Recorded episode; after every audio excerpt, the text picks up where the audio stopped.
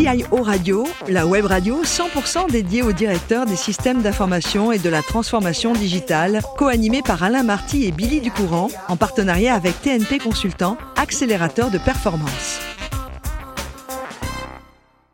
Bonjour à toutes, bonjour à tous et bienvenue à bord de CIO Radio. Vous êtes 11 000 DSI, dirigeants d'entreprises et acteurs de la transformation digitale abonnés à nos podcasts. Nous vous remercions d'être toujours plus nombreux à nous écouter chaque semaine et bien sûr, vous pouvez réagir sur nos réseaux sociaux et comptes Twitter CIO Radio-du-bas TV. À mes côtés pour co-animer cette émission, Thierry Cartala. Bonjour Thierry. Bonjour Billy. Merci de nous accueillir. Thierry, vous êtes le vice-président exécutif et managing partner de TNP Consultant. Thierry, vous aimez la voiture Ah, j'adore. La belle voiture. J'aime bien les belles voitures aussi, je dois reconnaître. La voiture belle et de luxe solide. Euh, bon, en tout cas, euh, oui, effectivement, résiliente. Voilà. Et eh ben aujourd'hui, nous allons recevoir Olivier Coulon. Bonjour Olivier. Bonjour. Merci d'être avec nous. Vous êtes responsable des systèmes d'information chez Mercedes-Benz France. Je vous avais dit de la belle voiture. Euh, Olivier, vous êtes né à Melun dans le 77 et vous êtes né en 1977. C'est un signe? Tout à fait. Bah oui. le signe, c'est qu'au départ, vous n'aviez aucun métier en tête, aucune projection. Exactement.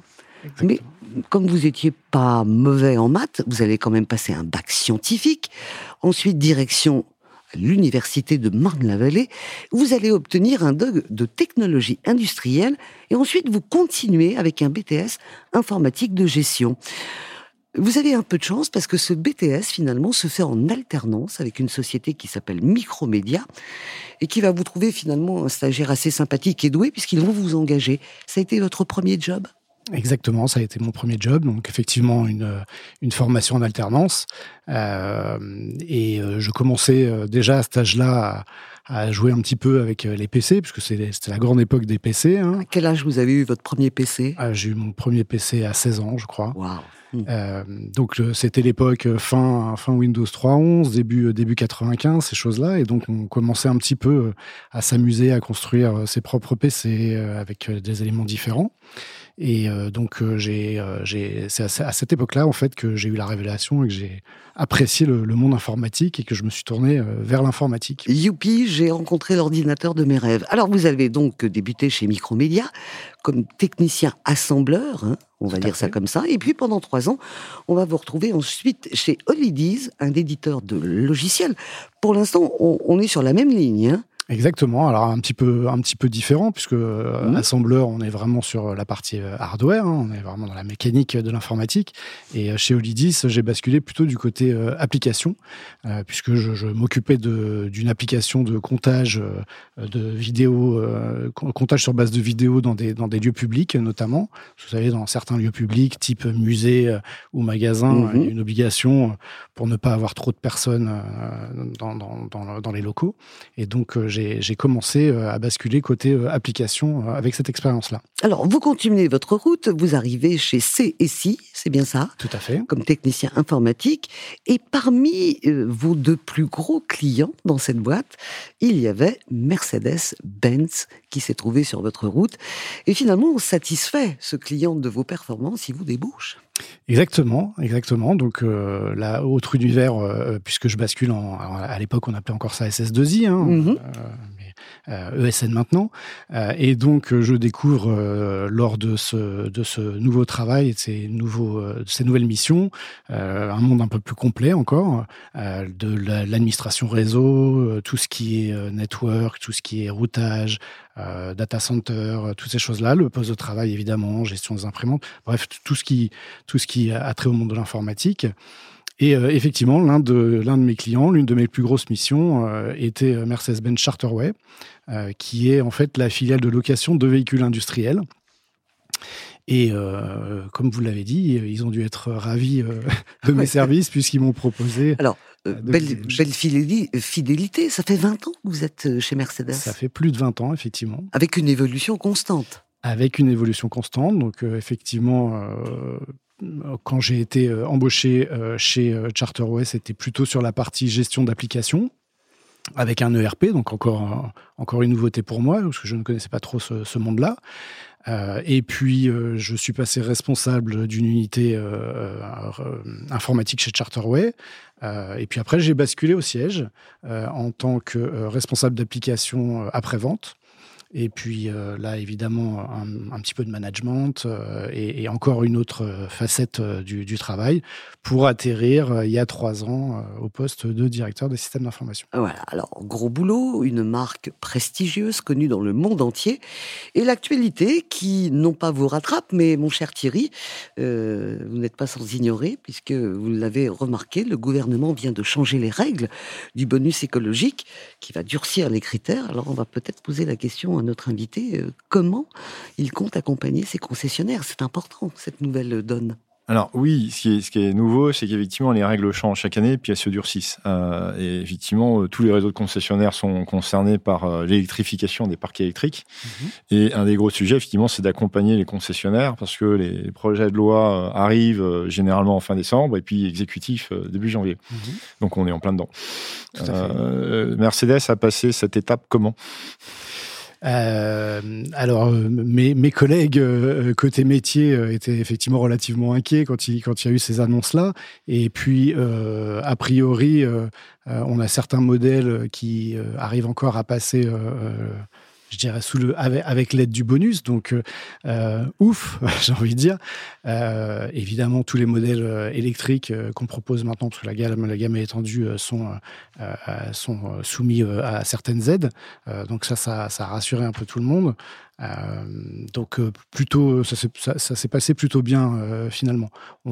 J'ai envie de dire, mes, collègues euh, euh, ont été plutôt rassurés euh, avec finalement ce qui s'est passé. Et puis aussi, j'ai bien compris, il y a eu quelques modifications de dernière minute qui ont fait que le panel de véhicules était finalement plus large que ce qui était prévu à l'origine. Donc ça nous a permis effectivement de continuer à pouvoir en bénéficier. Mercedes a électrifié tout son parc non, alors, il reste encore quelques modèles à date, avec des moteurs essence.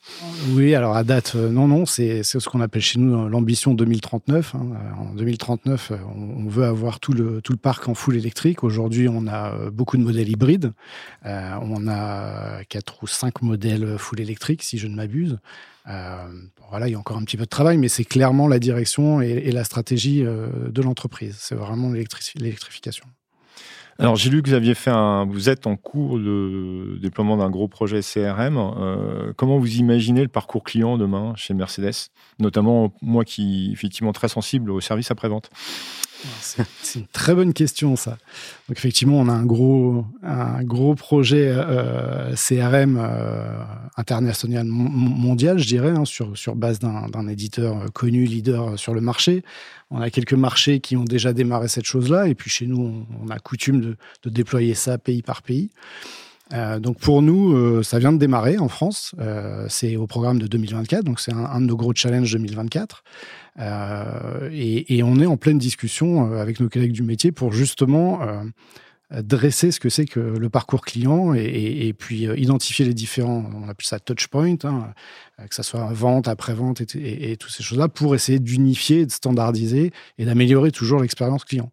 Parce qu'effectivement, historiquement, euh, chez nous, bon, il y, avait un, il y avait un peu le monde de la vente et de la pré-vente qui étaient séparés. Chacun avait tendance un petit peu à, à soigner ses clients euh, plutôt très bien, je dois dire, mais euh, voilà, c'était pas unifié. Euh, donc la grosse discussion aujourd'hui, et l'une des premières discussions, c'est vraiment celle-ci. C'est essayer d'unifier le client, si je puis dire, n'avoir qu'un seul client, n'avoir qu'une seule entrée et que tout le monde partage les mêmes informations ce qui n'était pas forcément toujours le cas, euh, du moins chez nous. Donc c'est le gros challenge de, ce projet-là. Et puis euh, du coup, euh, d'amener ça évidemment dans d'autres pays et que ça soit vraiment international, puisqu'aujourd'hui, tous ces systèmes-là étaient encore nationaux. Et donc, pouvaient poser des problèmes hein, si on passait la frontière pendant les vacances, par exemple. Euh, donc l'idée à terme, c'est de ne plus avoir cette problématique-là et que vraiment euh, le, parcours client et toutes les données du client, qu'elles soient vente, après-vente, encore une fois, tous les touch points, tout euh, ce qui a pu arriver sur la voiture soit connu et centralisé dans un seul système. Donc une seule expérience Mercedes dans toutes les concessions du monde. Exactement. Beau projet. Beau projet. Je souhaite bonne chance. Alors, je vais vous parler d'un autre aspect, effectivement, de la numérisation du secteur automobile. On a introduit sur la voiture électrique. Effectivement, euh, les voitures euh, électriques aujourd'hui, elles sont blindées de capteurs et de logiciels. Très longtemps, chez les constructeurs, on a toujours séparé l'informatique euh, scientifique ou technique de l'informatique de gestion. où en est Mercedes aujourd'hui? On, fusionne? On continue à séparer? Alors, c'est toujours le cas, malheureusement, je dirais. Hein, et c'est un petit peu, effectivement, euh, ce pourquoi on se bat, euh, nous, responsables informatiques, dans les marchés, euh, plutôt du côté, effectivement, distribution, puisque, effectivement, il y a toujours eu un petit peu cette, informatique à deux vitesses chez nous. Hein, la partie R&D, où ils sont toujours à la pointe. Si vous regardez un petit peu ce qui se passe dans nos voitures, Mercedes a été précurseur dans des tas de choses technologiques. pour ce qui est de l'informatique de gestion, euh, effectivement, c'est pas, pas, toujours la, même, la même vitesse. Euh, donc on, mais on, mais on, a conscience quand même de cette chose-là et, les choses bougent. On essaye de plus en plus de, euh, au-delà de, même du clivage informatique de gestion informatique du produit pur R&D, on essaye même d'aller au-delà et de se dire finalement, informatique, ça fait partie également du, business. Et de plus en plus, maintenant, on a des équipes, alors stress à la mode, hein, des équipes agiles, Swarm Team ou ce genre de choses-là, où on gomme complètement euh, je dirais, le, département duquel on vient. C'est-à-dire qu'il y a des équipes où on ne parle plus du tout de techniciens informatiques ou d'informatique. Ce sont des membres d'équipes. Et donc, c'est des équipes vraiment euh, multidisciplinaires où on retrouve des gens de la prévente, des gens du legal, des gens de, euh, la vente, des gens de la technique. Et, ça, c'est vraiment présent. Il y a une vraie volonté qui vient de, la maison mère à Stuttgart aussi de, vouloir vraiment essayer de casser un petit peu ces choses-là et d'intégrer l'informatique vraiment, euh, alors je dirais même plus que l'informatique, le système d'information, c'est beaucoup plus large, euh, au, cœur de l'entreprise et à tous les étages. Alors il y a peut-être un, élément qui pourrait vous, enfin en tout cas vous rapprocher euh, à l'évidence demain. On a parlé des parcours, on, mhm. a parlé des voitures électriques avec des comportements, bah, c'est celui de la data.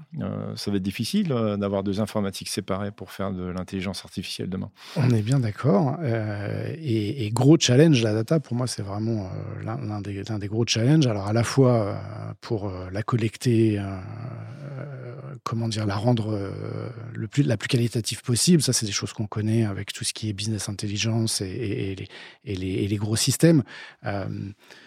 mais oui, bien sûr, maintenant, les, les, véhicules modernes Mercedes-Benz génèrent et utilisent une tonne de data.